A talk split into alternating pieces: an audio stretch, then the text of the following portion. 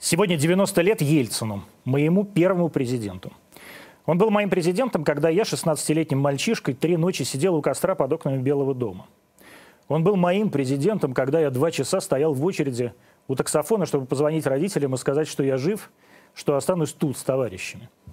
Он был моим президентом, когда я мерил там первую ночь обсыпанный тальком противогаз.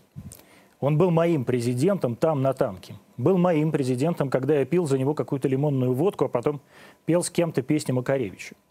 Он был моим президентом, когда чья-то рука выбросила из окна благодарственные и подписанные им письма. Подпись, как и все письмо, была размножена на старом ксероксе. Текст его почти стерся, но подпись, как и рукопожатие, была крепкой. Он был моим президентом, когда я выходил второй раз за него и его правительство уже к Моссовету. В Белом доме были те, чужие. Их нужно было расстрелять, раздавить, расплющить, размажить и развидеть. И я был тогда со своими, против чужих. Я был с моим президентом. А потом, когда в город вошли танки, я снова пошел к Белому дому и видел, как горит мой дом, мой город, моя страна, разделенные на чужих и своих. Мне было тогда задорно и страшно. А сегодня мне больно и грустно. Мой президент, те мои, свои и я сам совсем еще мальчик тогда, поделили мой мир на виноватых и правых, на достойных и нет, на живых и мертвых. Мне грустно, мне больно, мне страшно, мне стыдно. И все же мой президент, мой Ельцин навсегда останется моим, как и те мои 16, как мои 18, как и эта моя страна. И вся моя жизнь, где чужие становятся своими, а свои забывают и забываются, оставаясь лишь воспоминаниями и стертыми подписями на фото. Это программа «Антоним», и мы в прямом эфире 20.01 в Москве. У нас в гостях Игорь Стрелков, бывший командующий ополчением ДНР. Вы в 91-м где были? Дома. Что так?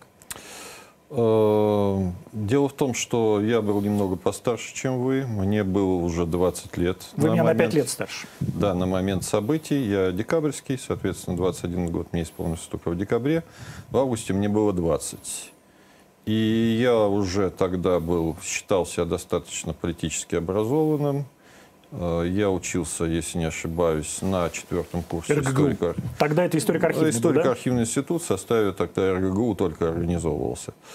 И когда мне звонили товарищи и говорили, «Э, пойдем защищать Белый дом, я ответил им следующее. Я не хочу защищать независимость Прибалтики и распад страны.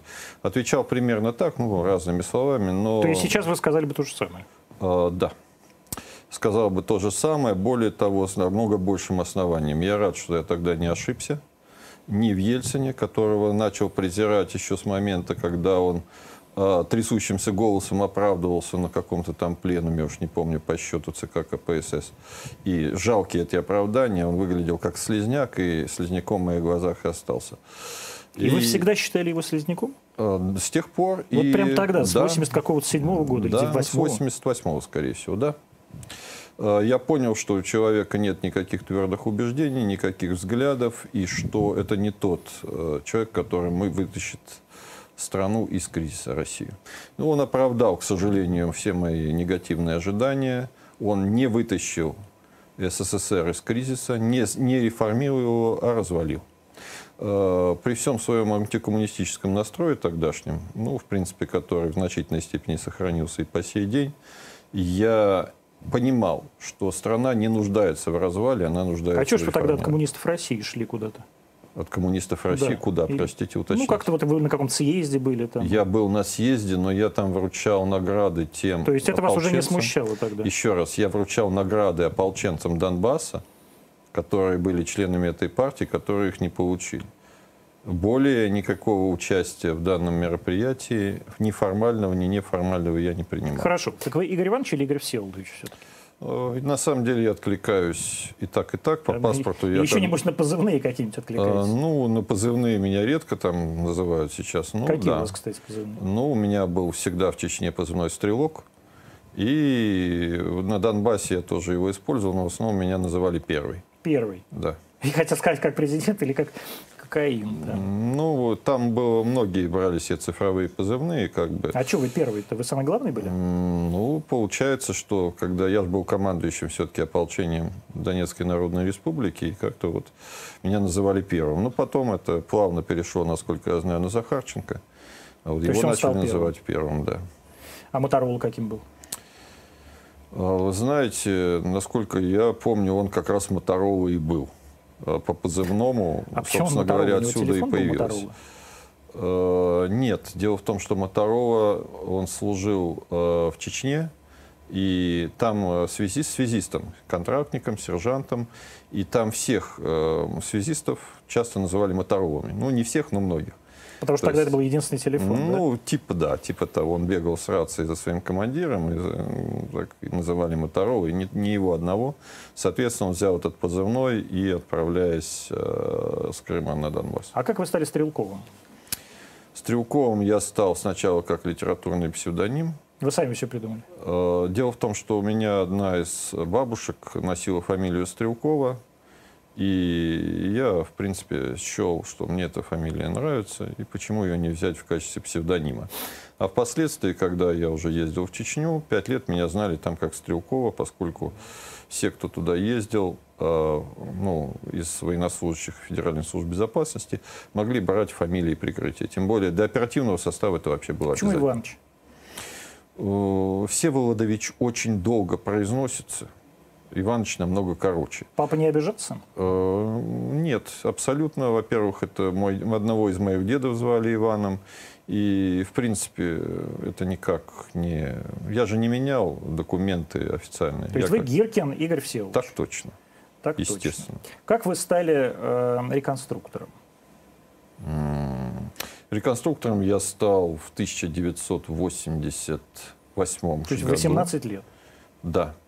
18 лет я съездил в археологическую экспедицию в Ольвию, и там Ольвия это познакомился. такое? Ольвия – это древнегреческий полис, существовавший практически тысячу лет Который где в находится? Северном Причерноморье. Это Днепробукский лиман между Одессой и Херсоном. Наверное, дольше, дольше, чем тысячу лет, если он Э, древнегреческий. Он имеется в виду, что он существовал практически тысячу лет.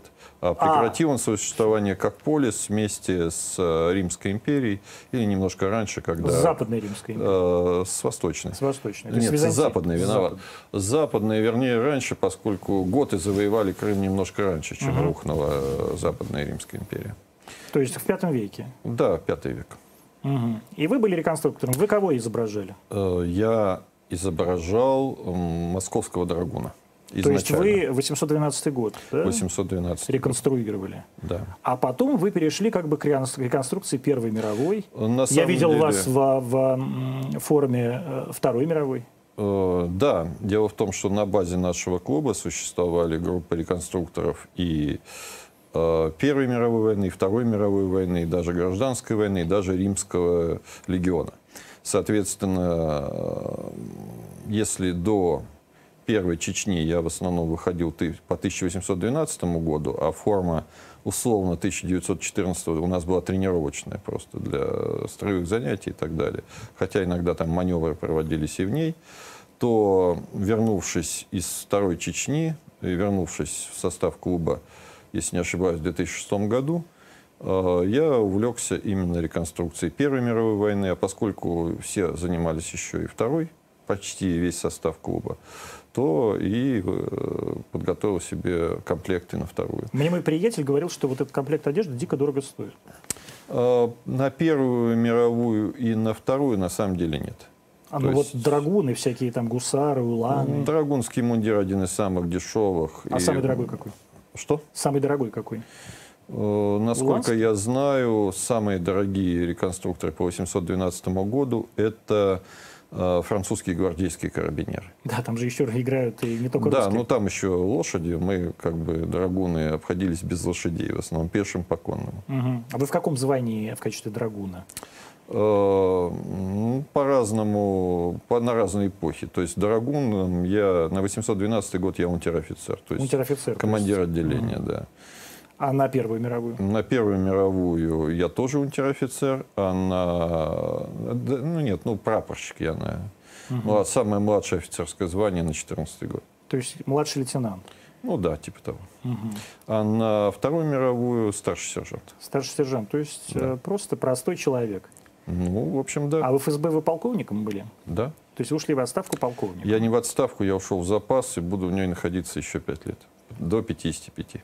Пока не уйдете э, Пока не исполнится возраст выхода в отставку. выхода в отставку. Да. Да. Ну, то есть вы ушли сейчас на... Это как бы пенсия называется. Да, я нахожусь на пенсии, но еще я нахожусь в запасе в течение... Сколько сейчас пенсия лет. у полковника ФСБ? Э, Позвольте, я не буду отвечать Ну, на почему? этот вопрос. Это ну, потому что я считаю, информация. что не знаю, насколько она открыта, поэтому и не буду отвечать. Ну, это какая-то Ну, достойная пенсия. Ну, нет? этого достаточно, чтобы один человек в Москве без семьи мог э, относительно достойно прожить. Да.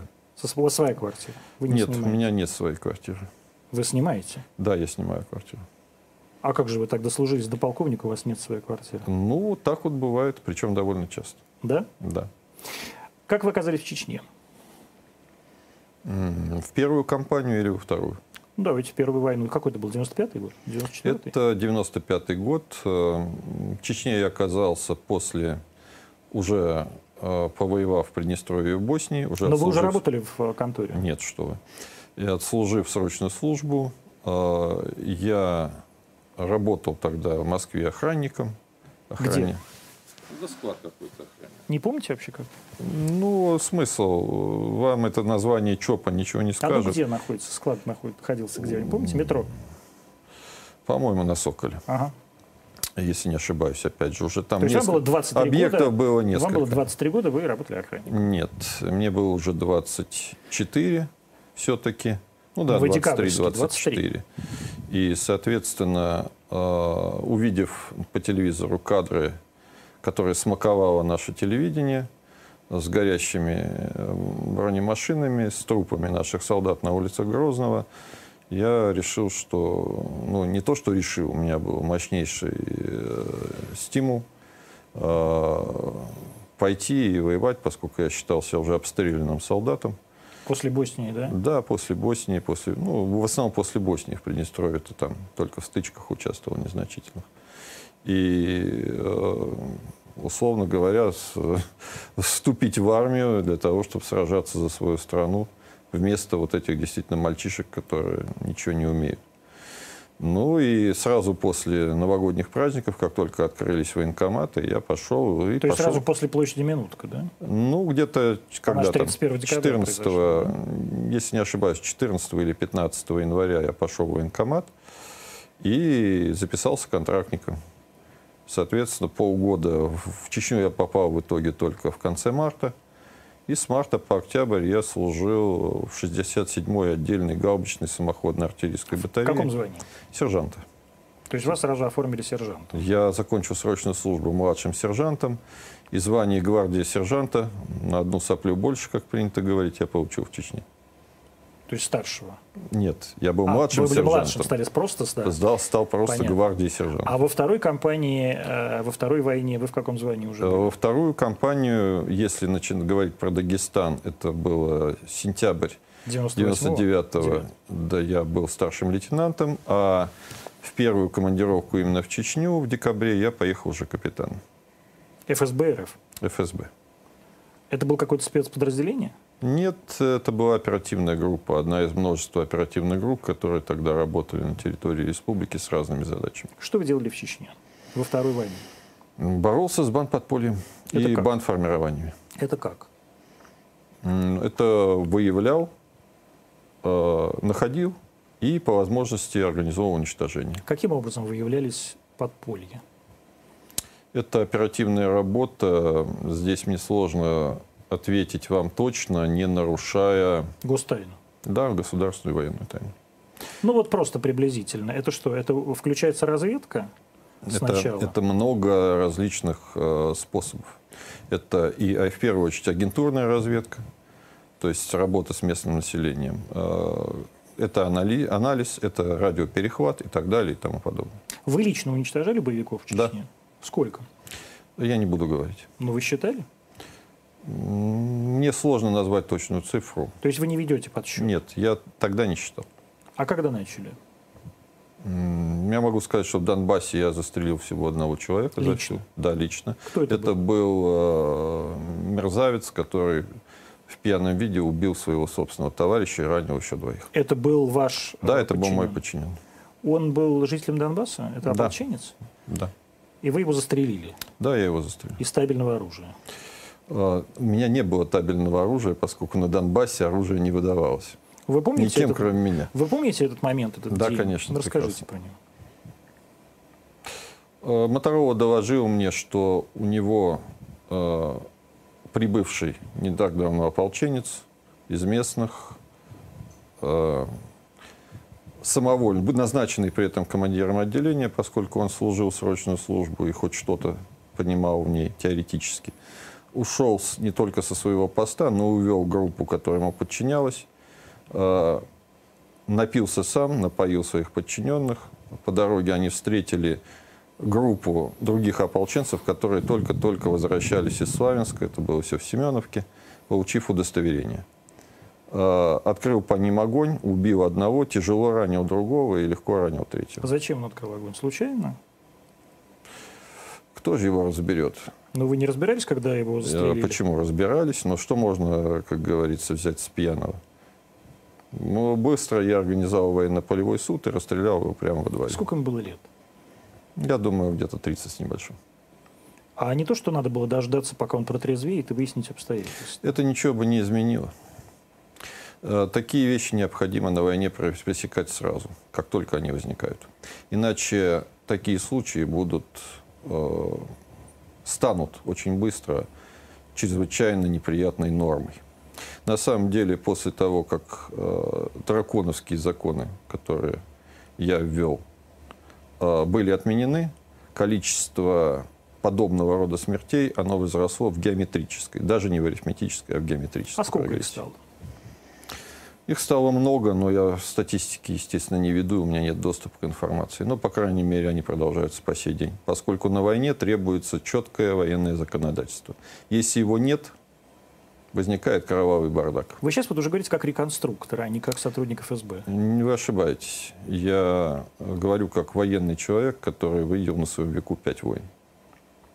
Как вы оказались в Донбассе, расскажите? Перешел границу ночью. Какого числа? В ночь с 11 на 12 Апреля. апреля. 2014 года. Так точно. 5 апреля было сделано заявление Турчиновым, по-моему, да? Или 6 апреля? Э, Кажется, 6 все-таки. Угу. О том, что э, Начинается антитеррористическая вооруженные силы на. Украины начинают э, антитеррористическую так называемую. Именно. А пять дней вам потребовалось, правильно я понимаю, чтобы сообразить и доехать? Это очень быстро. Вы где находились э, 6 апреля? 6 апреля я находился в Симферополе. В Симферополе? Да. Вместе с Бородаем? Нет, Бородай там не было. Но я лично э, получал какое-то разрешение от Бородая для того, чтобы... Может быть, вы съемки. что-то получали, это вопросы не ко мне, а к Бородаю. Хорошо. К Бородаю я обязательно задам эти вопросы. А, значит, вы из Симферополя, то есть из Крыма, который вы тоже э, освобождали, да, получается? А в течение пяти дней пере- пере- пере- переезжаете в Ростовскую область, да? Или нет? Вы через Ну, Ростовскую Я думаю, что я быстрее намного перешел. Ну вот расскажите, что же я думаю. Это же ваша жизнь, а не моя. Я вас спрашиваю. Э, Дело в том, что я не вел никаких военных дневников, вообще даже документы оставил в том же самом Симферополе. Нет, ну вот вы помните, что я с 11 на 12, говорите вы, ночью перехожу Да, границу. Вот это какая была граница? Это была граница между Российской Федерацией и формально границей Украины. То есть Ростов, Ростовская область, Ну да, достаточно. Ростовская И да, область? Ростовская область. вот, между, между Ростовской областью и Донецкой областью. Правильно я понимаю? И да, и Донецкой области. тот Вот, момент. вы перешли с 11 на 12. Вот эти, в течение этих пяти дней что происходило между 6 и 11? Подготовка к переходу границы. Вы же не один переходили. Нет, конечно. А сколько вас было? Э, Вот уже сейчас имеются разночтения. Я четко помню, что выезжало 54. Кто-то отвалился по дороге, кто-то присоединился. В итоге вроде бы перешло 52 человека, на которых у нас было 64 автомата. Это что были за люди? В основном где-то на три четверти это граждане Украины. Мгм. Которые... И небольшая группа, где-то 8-10 человек. Это моя личная команда. Это в которой в основном были граждане России. А что такое личная команда? Это люди, которые приехали в Крым по моему зову и остались со мной потом. Вот они откуда взялись, эта личная команда? Откуда этот зов? Ну, допустим, одним из моих наибольших, наиболее близких соратников по сей день является Евгений Скрипник с позывным «Прапор». Мы с ним познакомились и подружились еще в Приднестровье в 92 году. После этого нас он был... Вам рад. было 18? Мне было в 92 году 21. 20-21, да, господи, да. Да. А ему было? А ему было где-то 25. 25, у вас Примерно постарше, так, да? Он после ну, срочной службы в армии отслужил. Нет, он, по-моему, на два года меня старше. Да, Вы 70 он 68-го, да? Да, он отслужил срочную службу в армии в ВДВ и приехал из Риги тогда Мгм. в Приднестровье. И мы с ним в Бендерах уже познакомились во время там уличных стычек. И вот вы переходите в ночь на 12 апреля границу между Российской Федерацией и Украиной. Да. И что происходит дальше? Дальше нас встречают местные э, Это кто? ополченцы. Это кто? Вам ничего не скажут. Нет, ну я имею в виду, вот что это за люди? Это активисты русского движения Донбасс. А с ними я уже вел переговоры через посредников э, в Ростове и в Таганроге. Э, даже еще до 6 э, апреля, То есть вы еще до заявления Турчинова конечно. готовились освобождать Донбасс Конечно. от хохлов, да? Не от хохлов, а освобождать русский Донбасс. Мгм. Вернее, даже не освобождать его, а поддерживать его освобождение и воссоединение с Россией. Как То есть- я тогда э, предполагал, и более того, я был в этом тогда практически уверен. Что Россия присоединит Донбасс. Да. А что вас вселяло эту уверенность? Присоединение Крыма? Э, Я полагал, что люди, которые сидят в Кремле, должны понимать по своему интеллектуальному хотя бы развитию, уровню развития, должны понимать, что после именно воссоединения Крыма, именно воссоединения, подчеркиваю, а не создания очередного бутафорского государства типа Абхазии там, или там, Южной Осетии, э, у них нет пути назад, и единственный способ решить проблемы, которые возникнут неизбежно в случае воссоединения, это создать большую Новороссию. Большой, И- это насколько большой? Она где должна была начинаться и заканчиваться? Она должна была начинаться от Харькова и быть по Одессу через Днепропетровск. А вам не казалось, что большинство жителей этих регионов не поддерживают этого Нет, мне так не казалось, поскольку большинство жителей именно этих регионов на тот момент, я в этом совершенно уверен, поддерживали. А на нынешний момент? На нынешний момент ситуация принципиально другая, Почему? хотя бы потому, что за 6 лет стояния нашего президента за спинами большинство тех, кто даже в 2014 году э, радостно приветствовал бы российскую власть и российские войска, как минимум считают э, А вам не кажется, что на самом, на самом деле они считают не э, Владимира Владимировича Путина предателем, а посмотрели на вас с Моторолой просто? И не хотят Я не таких, считаю, как вы, что Моторола, допустим, меня можно оценивать по-разному, но тот же самый Моторола, на мой взгляд, вполне достойный человек. Да нет, на мой взгляд, он может быть каким угодно человеком. Ну вот вы просто говорите, что они посмотрели на Путина. А вам не кажется, что они просто на вас посмотрели? Дело в том, что я не обещал постоять за спинами женщин и детей, а когда случилось, э, началось восстание на Донбассе, теоретически я мог бы спокойно сидеть у Аксенова в кабинете, вернее, у меня был свой кабинет, три гуся, как я его называл, В Симферополе. 222 да, в администрации. На втором этаже. Да, у меня было даже два. А зачем? Вот. Кто вы были А, такой? Подождите, я договорю. Так вот, э, в этом, из этого кабинета я мог теоретически раздавать указания, ничем не рискуя. Тем более не рискуя своей собственной жизнью. А почему у вас были э, кабинеты э, в администрации? Потому что я был помощником Аксенова по вопросам безопасности. У меня даже было удостоверение соответствующее. Мгм. Поэтому, когда началось это восстание, я не мог, по своим, исходя из своих принципов, не возглавить отряд лично и не повести его через границу. Вот расскажите, пожалуйста, про это восстание. Вы говорите восстание. Восстание украинцы называют не восстанием, а каким-то террористическим движением. Ну, вот что это за на- восстание? Подождите, дайте я сформулирую вопрос. Это, кстати, очень важно. А насколько это восстание было масштабно? Ну, в митингах участвовали десятки тысяч человек. Именно в Донецке. Луганск я не видел. И, ну, Луганск поменьше. Э, Луганске, наверное, поменьше, но там и регион он, поменьше, говорю, он сам город поменьше. поменьше.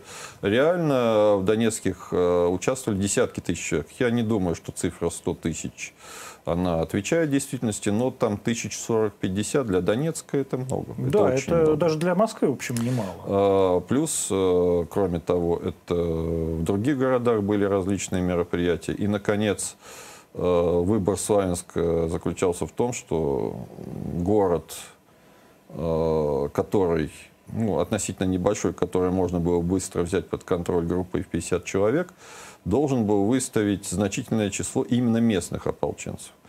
И в первый день к нам присоединилось более 300 человек.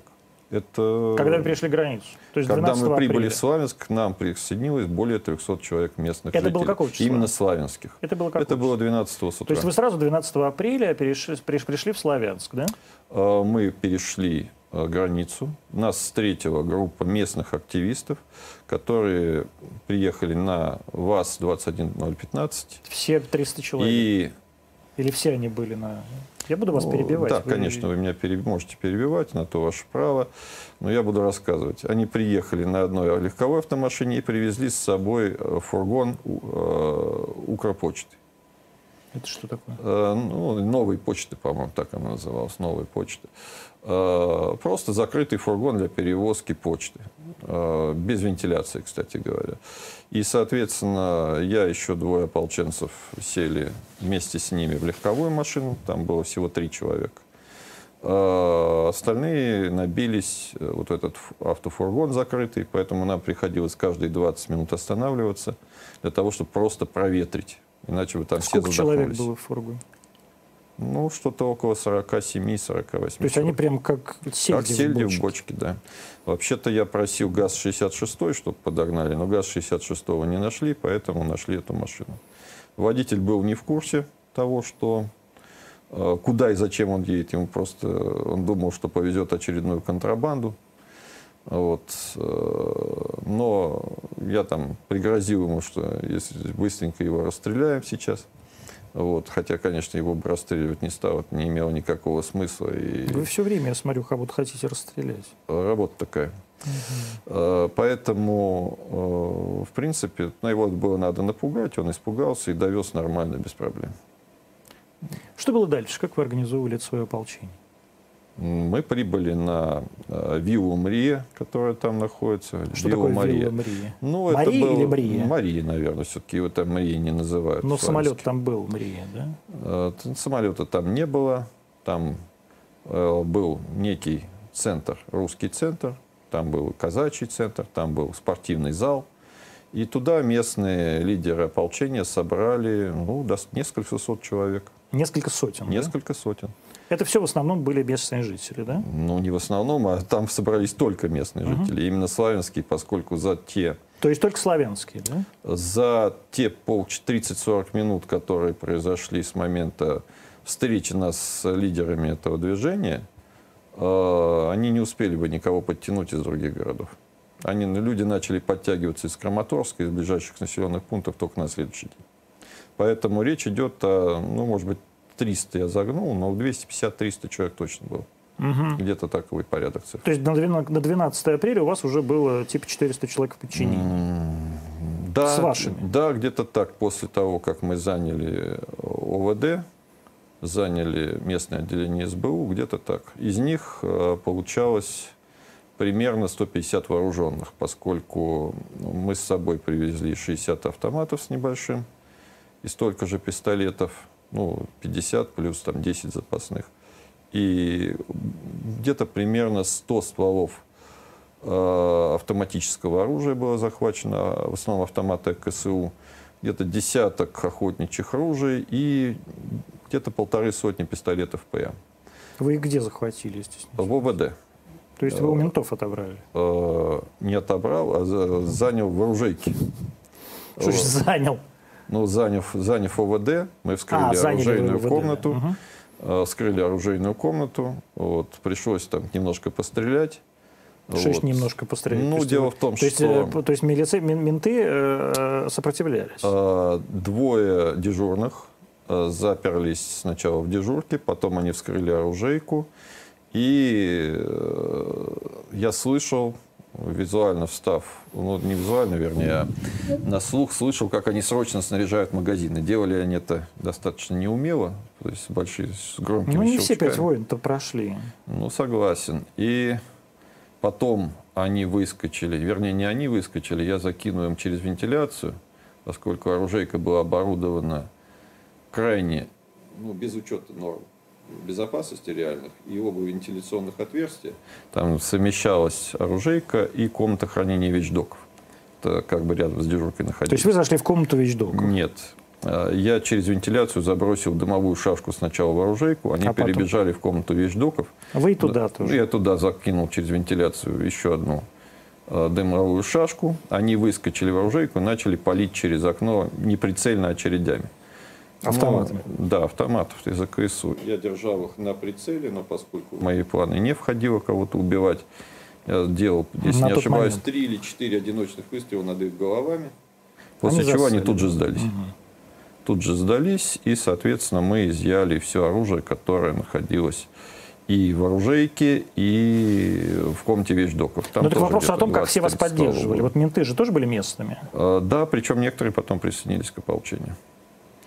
И даже те, которые не присоединились к ополчению, те, кто поддерживал украинскую власть, они немногочисленные уехали, а остальные продолжали нести службу именно как милиция. Где-то через месяц были налажены на- совместное патрулирование налажено Славянска ополчением и милиционерами. То есть А сколько вот на, во, в тот момент, э, вернее, в то время, пока вы находились на территории Донецкой области, если я правильно понимаю, это с апреля по август 2014 года, правильно? с 12 апреля по 15, утро 15 августа.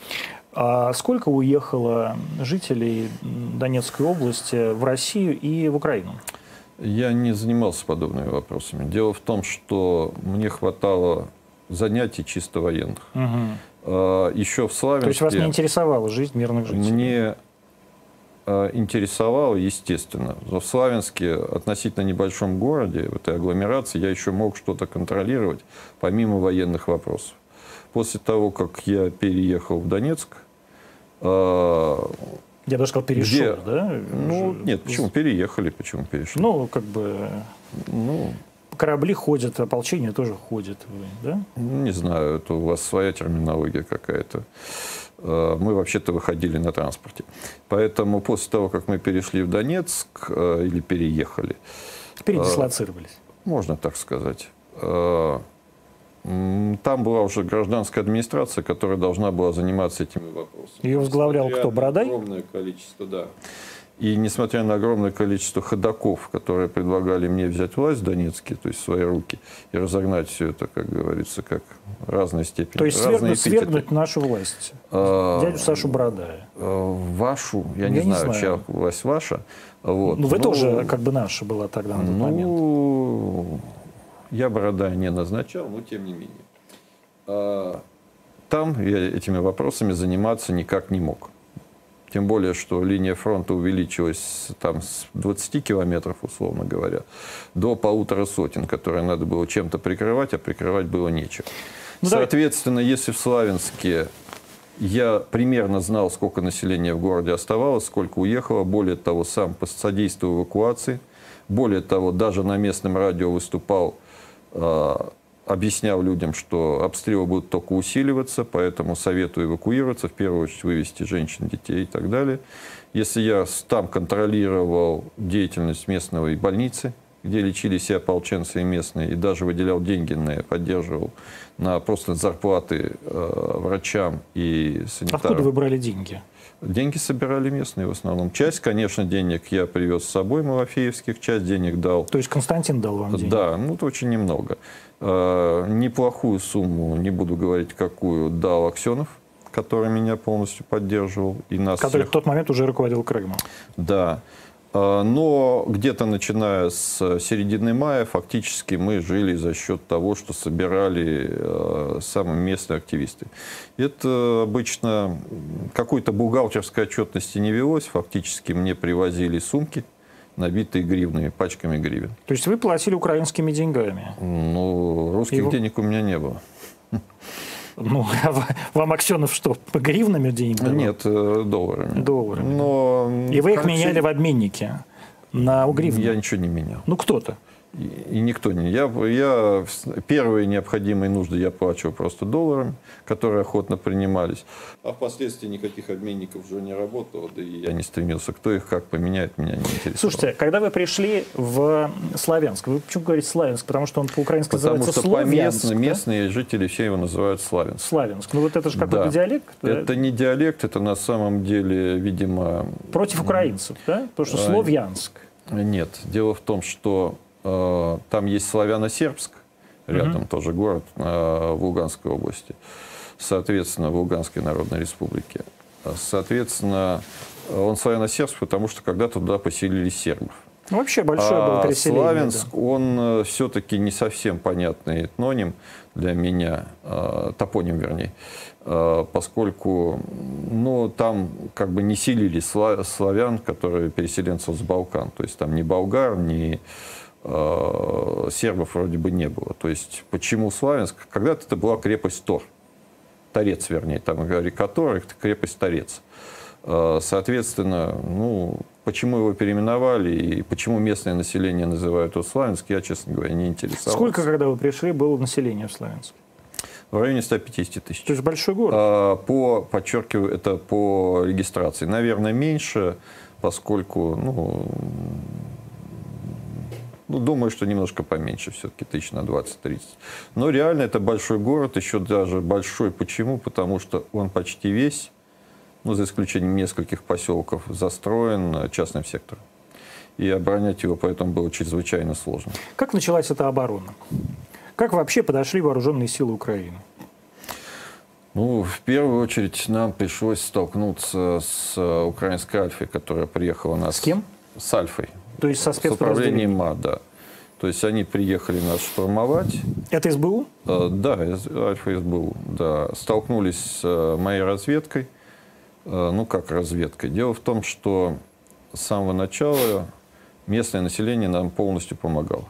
То есть мы знали о передвижениях у всех украинских военных не потому, что там вели там какую-то целенаправленную разведку, потому что люди приходили и говорили, вот там появились украинские военные, то столько-то, столько-то, с ними такая-то техника и так далее. Впоследствии разведка была уже организована, в принципе, это то, что я умею, поэтому э, относительно э, тех чрезвычайно скромных сил и средств, которые были, она была организована уже более на правильной основе. А изначально вот люди приходили и сообщали. В частности, люди сообщили, что в районе развилки э, со стороны Семеновки в сторону Славянска э, большая группа украинских военных, бронетранспортеры и автомашины э, черного цвета с затемненными стеклами, Volkswagen, э, около которых какое-то спецподразделение. Я направил туда свою группу разведчиков из пяти человек.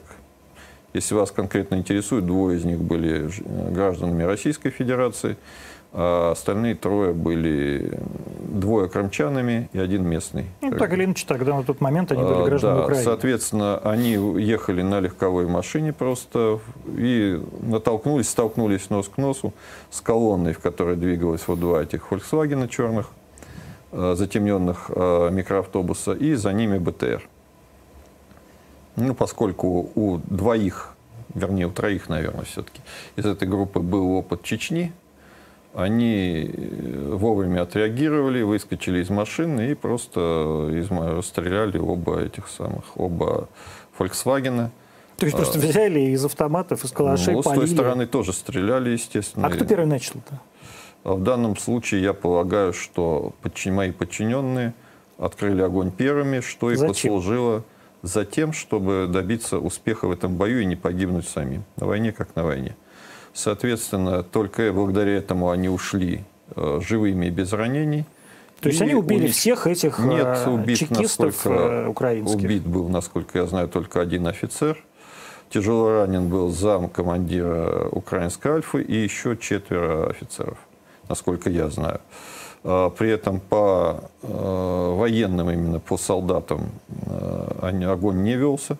На тот момент я запрещал стрелять вообще в сторону военных и даже тогда полицей, э, милиция, милиционеров, чтобы не провоцировать к боевым действиям, к развертыванию боевых действий. Потому что нашими противниками на тот момент являлись нацбаты, нацики, ну и те, кто против нас, условно говоря, собирался воевать.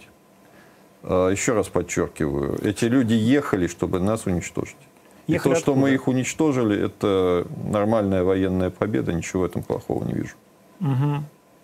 А, значит, началось с того, что ваши подчиненные открыли огонь. Убили... Началось с того, что прибыло спецподразделение для нашего уничтожения. Хорошо, что было дальше?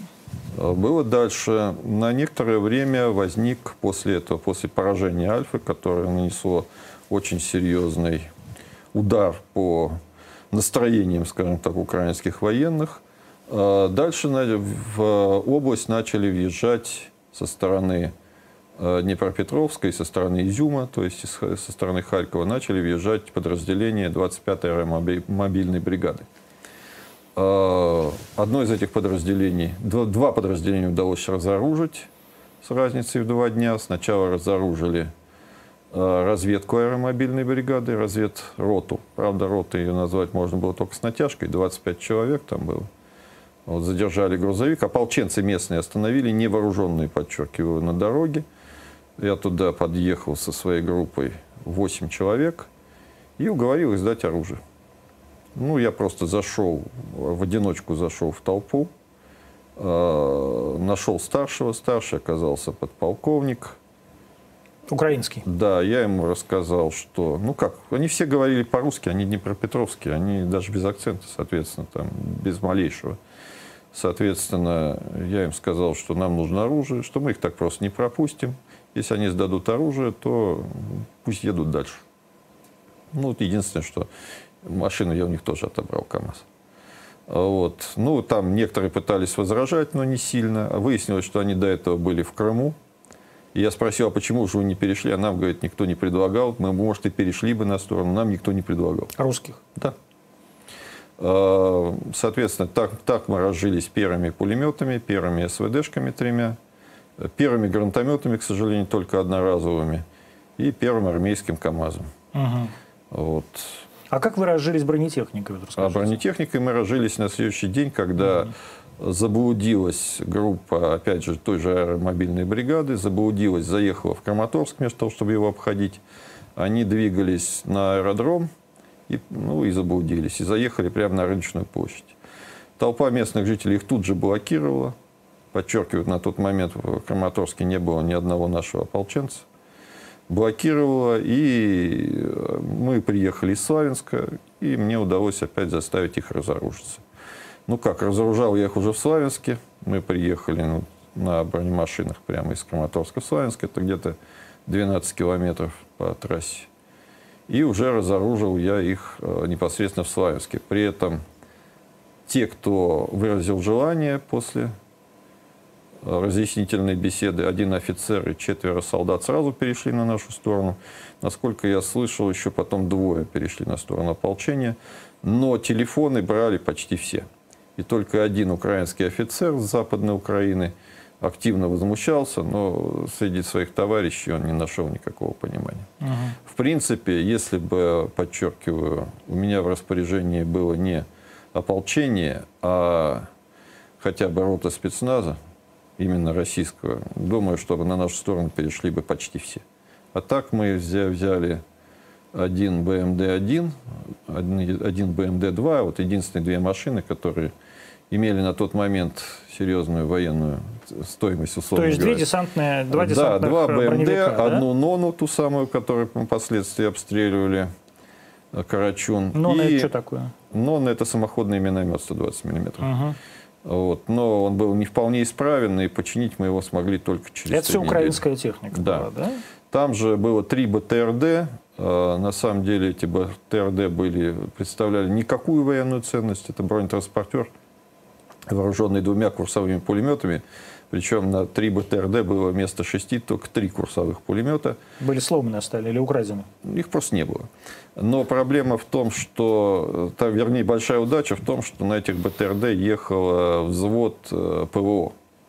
аэромобильной бригады, и там мы разжились пятью пусковыми установками «Игла» и шестью выстрелами к ним. Ну, вы так знатно разжились. -то. Это очень хорошо. Это было просто чудо. Я считаю это подарком судьбы, ну, даже не судьбы, а проведения. Угу. Потому что не имея вот этих пяти игл, естественно, бы никто бы нам их никогда бы не дал больше, ниоткуда имея вот эти шесть выстрелов, мы фактически смогли сформировать собственное ПВО, которое потом добилось очень серьезно. А успеха. вот буком, который сбил малазийский Боинг, вы где разжились? Я нигде буком не разживался, у меня его в подчинении не было. Каким образом тогда вы попали э, в список обвиняемых, впоследствии осужденных э, Европейским судом за это Я еще Боинг? этим судом я не осужден, я осужден на выплату 480 миллионов долларов – каким-то там э, окружным судом в Соединенных Штатах. Угу. То есть вы разговариваете фактически с миллиардером. Не каждый человек должен Нет, это они миллиардеры, а вы уже нет. Нет, ну я, я никогда им не был. И думаю, никогда не буду, даже если бы хотел. Но не хочу. Так вот, э, э, что касается именно Гарского, этого так называемого суда, вот, который я, естественно, не признаю, поскольку я не признаю презумпции международного права над Отечеством. Да и теперь Конституция наша не признает, видите, вы... Я а что так морщитесь? Не Вам не нравится наша Конституция? Э, нет, э, вот не нравится. Но, тем не менее, это мое право, нравится да, мне не нравится. Ну, соответственно, там еще вроде бы они что-то там слушают. Я не слежу за ходом процесса от слова вообще. Угу. То есть мне что-то там сообщают, пишут, но я лично не слежу. Поскольку я отлично понимаю, что если каким-то А не боитесь, что там, Россия вас выдаст? Ну, если, вот допустим, вы же, вы же, вы же все время ругаете. какой-нибудь Навальный, то, наверное, Нет, ну что он Навальный? меня выдаст. Вы же всех ругаете. Вот от Путина до Маргариты Симоньян. Вы всех ругаете. Ругаю. Ну вот. Почему? Может, они возьмут Только вас... я не ругаю немножко. Ну, иногда даже ругаюсь, потому что... Да нет, вы вообще прям даже впрямую оскорбляете. Вот мне сейчас Маргарита шлет э, сообщение, что вы называли их делегацию армян-россияне. Ну, а кто они? Ну, мне кажется, если, она, просто... если она стесняется такого названия, кем она хочет, чтобы ее назвали? Ну, смотрите, вы человек, придерживающийся, как мне кажется, и, может, поправьте меня, если я не прав, неких таких э, воззрений, близких к такой Российской империи. Я правильно понимаю? Э, скажем так, э, если бы я жил сто Ну, вы назвали назад, бы Багратиона грузино-россиянином? Подождите. Если бы я жил сто лет назад... Я вы бы, назвали конечно, бы Багратиона грузино-россиянином? Вы задали один вопрос, да. дайте мне на него ответить. Если бы я жил сто лет назад, я бы действительно э, придерживался взгляда, был бы сторонником самодержавия.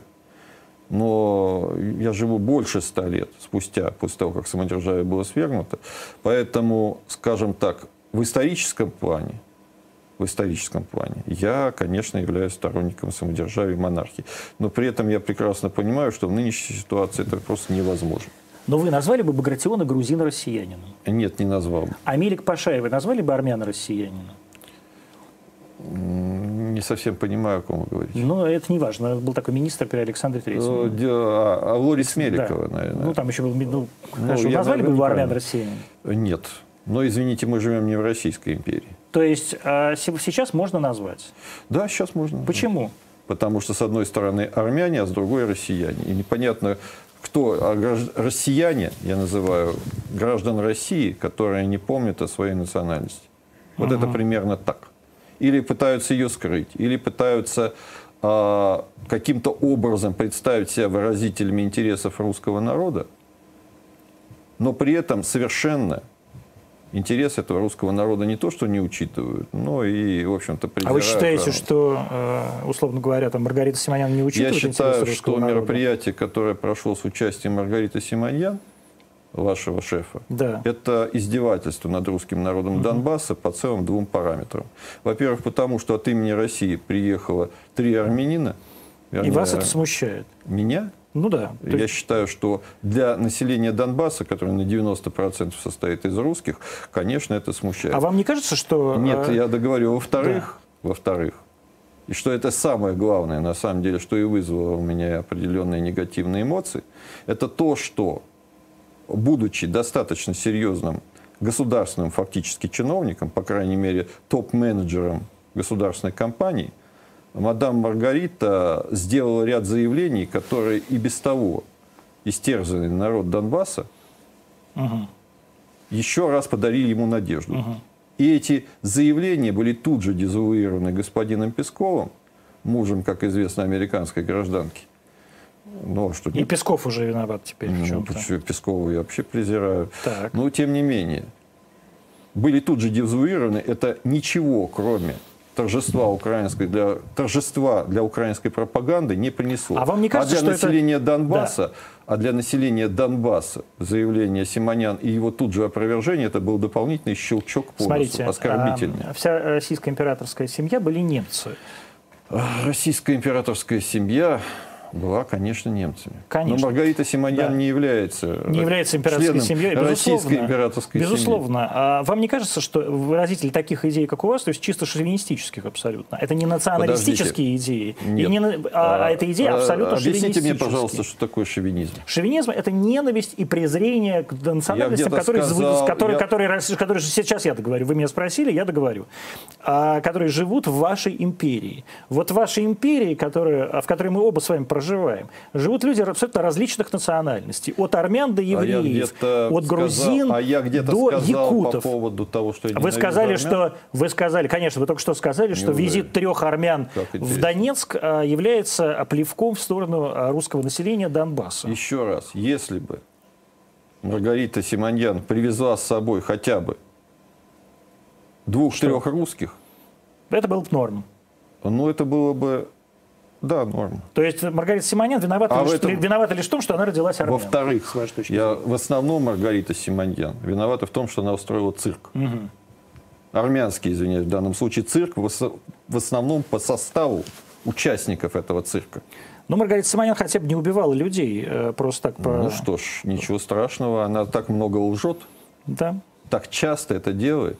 А вы нет? Что она намного убивает людей. Нет, я стараюсь А вы нет? Ну давайте вернемся тогда. Тогда еще раз да. отвечая на ваш вопрос по поводу шовинизма. Я в своих словах никакого шовинизма не усматриваю. Я усматриваю. Ну, это ваши проблемы. Я нигде не сказал ни о ненависти ни к азербайджанскому народу, ни к армянскому народу, ни к так называемому украинскому народу. Но вы правда не слышите, вы не правда не слышите в своих словах презрения к другим народам, кроме русского? Нет, не слышу. Не я презираю конкретно Маргариту Симоньян за ту ложь, которую она регулярно несет по телевизору. И в данном случае, в случае с Донбассом, эта ее ложь имеет а крайне а негативные кажется, последствия а кажется, для России, да. русского народа и всех коренных народов А вам России. не кажется, что проблема как раз ваша, вашего ополчения и, а, так сказать, вашего движения, и именно, так сказать, из-за этого не получившегося э, так называемого государственного образования Новороссия как раз в том, что говорите вы, а не в том, что говорит Дело в том, Симоньян. что я занимался в первую очередь военными вопросами. Еще раз подчеркиваю, я никому не обещал постоять за спинами женщин и детей. Хорошо. Давайте тогда вернемся э, к войне на Донбассе и к тому, как вы уходили из Славянска в, Дон, в Донецк. Это произошло когда? В июле 2014 года? Да. Почему вы уходили? Э, дальнейшая оборона могла привести только к ненужным жертвам среди местного населения и уничтожению гарнизона. Почему? Вы так плохо организовали оборону?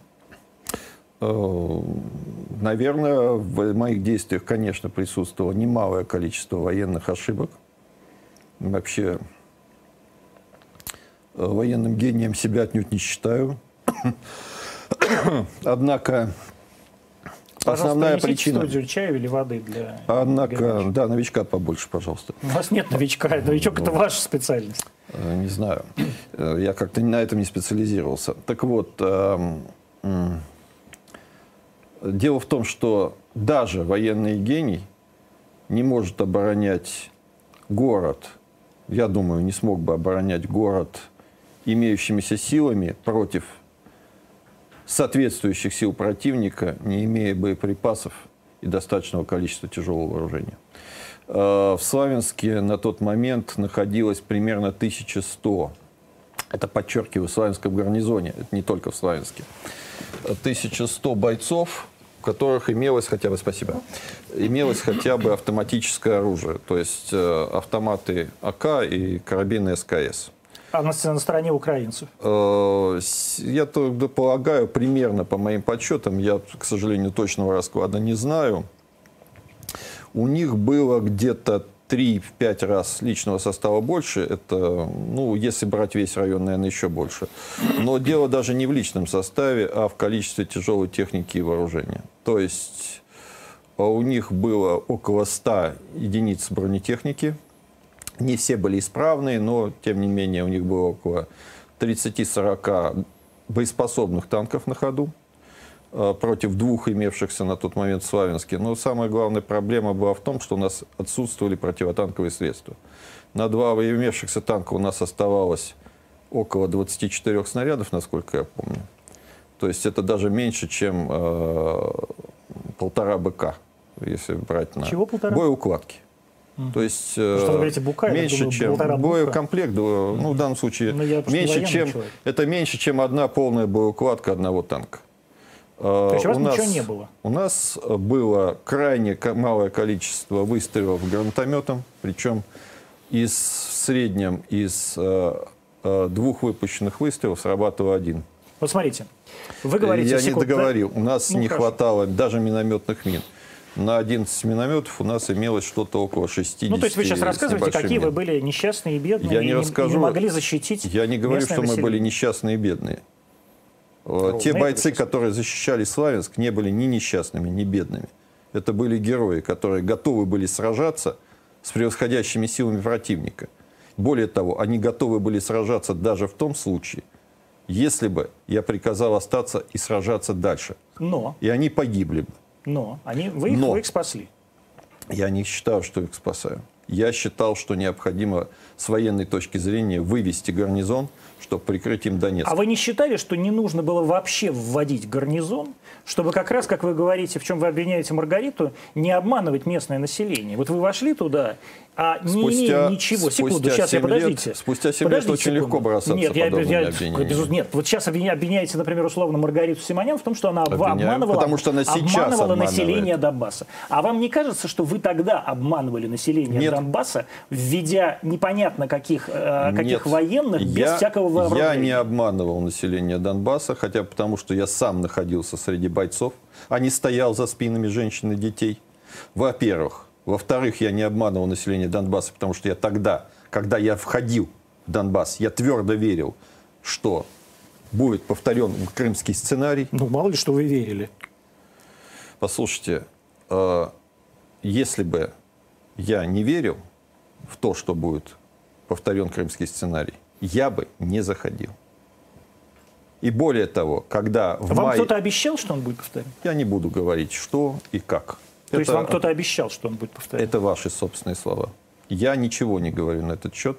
Я могу сказать только одно, что когда в начале мая я узнал, что миротворческих сил не будет Российской Федерации, когда я это действительно узнал, мне было предложено покинуть Славянск и переехать в Крым. Кем было предложено? Аксеновым лично. Это я уже говорил, поэтому я повторяю. Он мне звонил и сказал, что ты очень много сделал, возвращайся, у тебя все будет. Все будет, это что будет? Я, он не расшифровывал. Но я полагаю, что материально я был бы обеспечен. Угу. Так вот, я спросил, а как же с людьми поступать? Кого можешь, возьми с собой, был ответ Аксюна. Я даже не рассматривал подобное предложение по одной простой причине.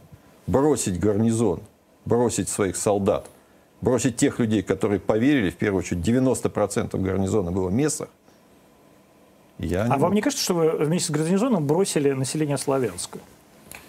Население Славянска куда я бросил, простите? Ну, на растерзание украинским войскам. Вы же так, в общем, сделали? Я, в первую очередь, военный. Когда То есть я вижу... насрать?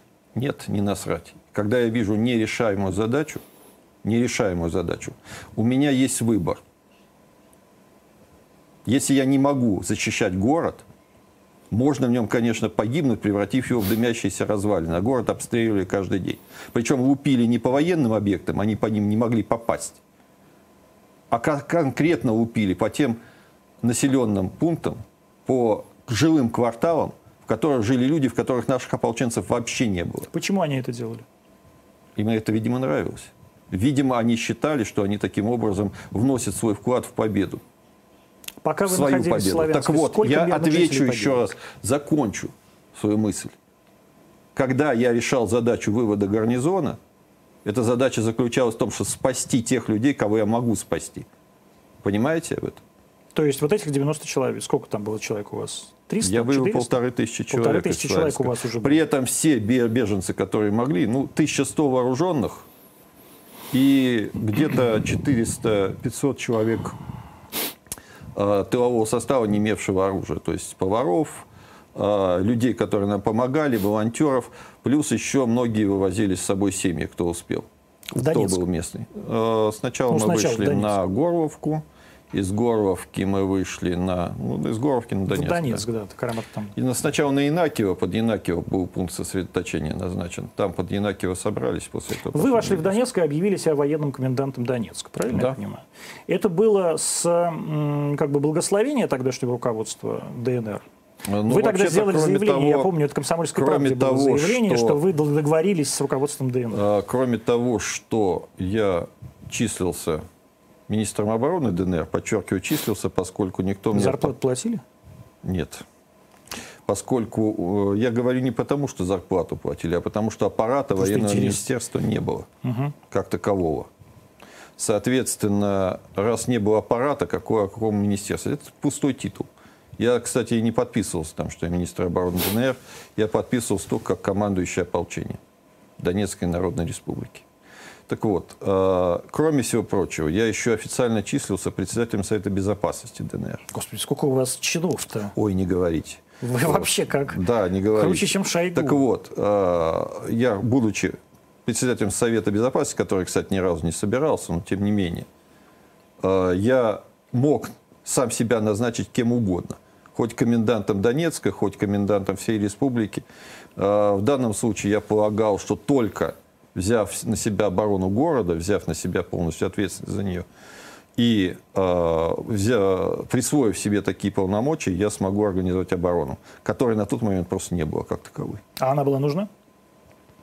Э, С моей точки зрения, да. А с вашей, не знаю. А я не знаю, я у вас спрашиваю, меня там не было. Э, Конечно, она была нужна для того, чтобы защитить Донецкую Народную Республику, командующим ополчением, которой я являлся.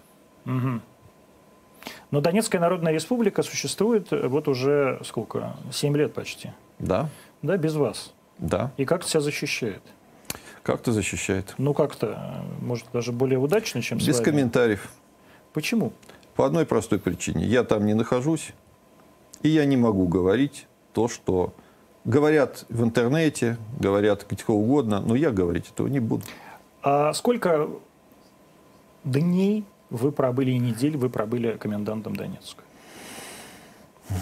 С 6 июля по 12 августа. То есть пять недель. Да. А почему вы вынуждены были уехать в Россию? Мне были сделаны предложения, от которых я не мог отказаться. Это что у нас такое? Это касается вопросов, связанных с дальнейшим существованием республики и ополчения. То есть? Ну, то есть вам сказали, если ты не уедешь, республики не будет или что? Это вы говорите. Нет, я спрашиваю.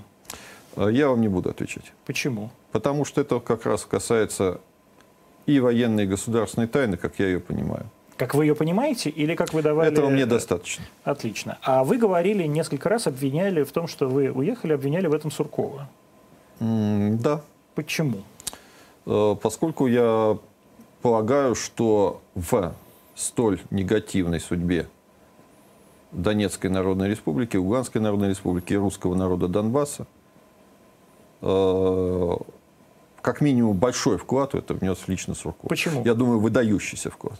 Почему? У меня есть на это Ну, основание. какой именно? Э, Даже он не скрывал то, что он являлся куратором э, и человеком, который принимал решение о назначении руководителя республики, аппарата республики и так далее. Вам э, лично не нравились люди, которых, э, которые возглавляли Во-первых, мне лично никогда не нравился Сурков, о котором я впервые услышал еще работая э, в ФСБ на службе в 2005, если не ошибаюсь, году.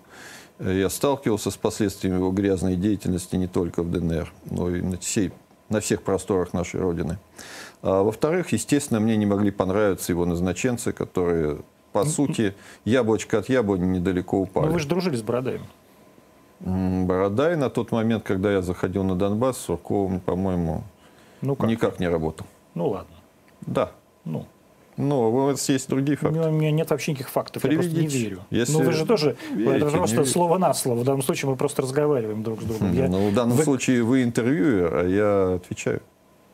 Так вот, э, по моим данным, э, Бородай не был назначен Сурковым. А кем он был назначен? Бородая прислал Малафеев. Насколько Что я прислал тогда Малафеев? знал. Малафеев какую должность занимает в Российской Федерации, чтобы присылать своих людей? Вам деньги присылать, Бородая присылать? Это вы задайте вопрос Малафееву. Мгм. То есть Константин сам присылал каких-то людей, которых э, принимало, условно я говоря, миллион человек. заходил на Донбасс при поддержке в основном Аксенова. Малафеев был против развития русской весны на Донбасс. Это Почему? единственное, что я могу сказать. Почему? Он не объяснял. Мгм. Может, потому что он понимал, что это плохо закончится? А, Спросите его об этом. Я спрошу обязательно, если Константин Обязательно. даст. Константин, дайте нам, пожалуйста, про это интервью. Мы будем счастливы. Я подчеркиваю. Какие у вас сейчас отношения с Малафеевым? Никаких. Почему? Дело в том, что э, когда было создано при его поддержке общественное движение «Новороссия», это в сентябре 2014 года, именно он был инициатором создания данного движения с прицелом на политическую деятельность. Я на тот момент ни о чем подобном не думал, э, и больше упор стремился делать на гуманитарной помощи Донбассу. Но когда в определенный момент Каким он поставил мне, Каким я образом? еще не договорю, когда он мне в определенный момент поставил условие просто забыть слово Донбасс, забыть слово Новороссия и поехать в Крым э, с очередным заместителем Коксенову, я был вынужден свернуть всякие А что вы не отношения поехали с заместителем Коксенову-то? А что мне там делать? Ну, жить в Крыму, русский Крым. Может Были бы быть, заместителем мо- по безопасности, это было бы- это было бы- Сидели бы в Ялте. Это было бы прекрасно. Ну, Только не ценой предательства а кого бы вы предали таким образом? своих бойцов, в том числе. А что сейчас делают ваши бойцы? Кто-то до сих пор воюет, Где? многие погибли, многие искалечены в корпусах народной милиции. Там. Да, там. А Кто-то вернулся в Россию из тамошних добро- из здешних добровольцев. Кто-то, подчеркиваю, искалечен, кто-то работает там. Тем не менее, тем не менее, я несу за них моральную ответственность. И за все, что я сделал, несу моральную ответственность. И отказаться, забыть слово Донбасс и Новороссия, как они это сделали, Бородай, там, Малафеев. Сейчас, правда, резко вспоминают, но тем не менее. Это не мой Почему вы поссорились с Бородаем? Я очень много узнал о его деятельности на Донбассе, уже попав в Москву. Что именно? Я считаю, что он, исходя из каких-то карьерных соображений, просто предал Кого? э, ту идею, за которую мы сражались. Какую? Русский мир, А Новороссия. что значит предал русский мир? А то, что человек, возглавив Донецкую Народную Республику, как уж он ее возглавил, это не важно.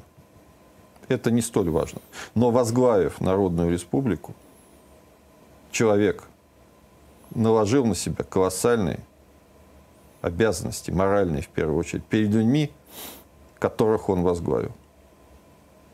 Которые стремились в Россию, которые стремились воссоединиться с русским народом полностью. Уничтожить эту фейковую границу. Мгм. Она фейковая. Поскольку и Украина, и Белоруссия, и Российская Федерация суть осколки одной страны, России. Это Да три государственных осколки. У нас даже и образования. Польша осколок. Три государственных образования. Нет, Польша никогда не входила в состав России, по крайней мере, с незапамятных времен. В смысле, а, А Польша – это страна. И Россия – это страна. мгм. А Российская Федерация, а Украина, Российская Белоруссия – это а государство. Российская империя это государство. Это государство. в Хорошо. которую входила и Польша, и Великое княжество Финляндское, и так далее, и тому подобное. О чем вы жалеете? Может быть, я не все сделал, что должен был сделать и мог сделать. А что? Я совершу довольно много и военных, и политических ошибок. Правда, в основном по причине недостатка информации и в том числе при содействии таких людей, как Бородай. Ну, имеется в виду, возможно, мне следовало не от, уже в ретроспективе, подчеркиваю, возможно, мне следовало все-таки остаться еще на 2-3 недели. Думаю, больше бы я не прожил, но тем не менее. И тогда бы конфигурация границ ДНР, думаю, была бы другой. Кто сбил малазийский Боинг? Ополчение Боинг не сбивало, больше никаких комментариев. Но тем не менее судит вас. Ополчение Боинг не сбивало, больше никаких комментариев. Вопрос от Сергея Минаева из Москвы. Вот он пишет мне сообщение 11 минут назад. Сейчас 21.09 в Москве. Спрашивает, а как вообще вы попали в ФСБ? Вы ведь историк-архивист. Да. Каким образом вы попали в ФСБ? Я был подобран на службу, мне было сделано предложение. То есть вас завербовали? Нет, вербуют агентов. А как? Что значит подобран на службу? После, после Приднестровья? Нет, после, после, после Первой Чечни. После Первой Чечни, да, да? после Первой Чечни. То есть к вам подошел какой-то офицер ФСБ там, да? А, ко мне подошел мой однокашник по курсу. Который а, уже работал Который службе, уже да? работал, он сразу после института пошел на службу. Но у него была э, до этого срочная служба в армии, поэтому после окончания института ему присвоили офицера, и он пошел служить. И предложил мне поступить на службу в ФСБ. Не жалеете? Нет. А что ушли тогда? Ну, меня ушли, скажем так. За То есть вы там не сработались? Э, ну, почему? Я отработал, отслужил в ФСБ 16 лет. И пока у меня были достойные начальники, я думаю, если бы они и остались, я бы и дальше служил. Вы при Путине служили? Я и при Ельцине даже служил. Нет, при Путин, вашем, Путин, при вашем президенте. Путин был... Э, мой президент и Путин тоже. И Медведев был Ну, видимо, вы за президентом. него голосовали. Я голосовал за Путина, действительно. Ну, я нет. Но тем не менее. Но тем не менее вы работали, служили при Путине. А, нет, вы не служили, не служили при Путине, когда он был директором ФСБ, вы еще маленькие были. Потому что он в 98-м стал, И в что? 99-м он стал Ну, вы что-то путаете. Я в 96-м году в ФСБ. А, ну вот, то есть вы служили, и у вас Да. был норм. Ну что? Да? Я служил не Путину, Вы служили как России. Маргарита Симоньян. Я служил России, как да я все мы считаю. служим, да все считают, что мы служим России, а на ну, самом деле некоторые себе. делают вид. Вы служите России или себе? Я служу России. Вы тщеславный? Есть грех, но небольшой. Небольшой. Э, Я считаю, что я с этим борюсь. По крайней мере, медальками, орденами и лампасами я себя не обвешивал. Хотя имел такую возможность. Орден мужества у вас за что? За Чечню за 2002 год, за Что операции, именно? которые я провел.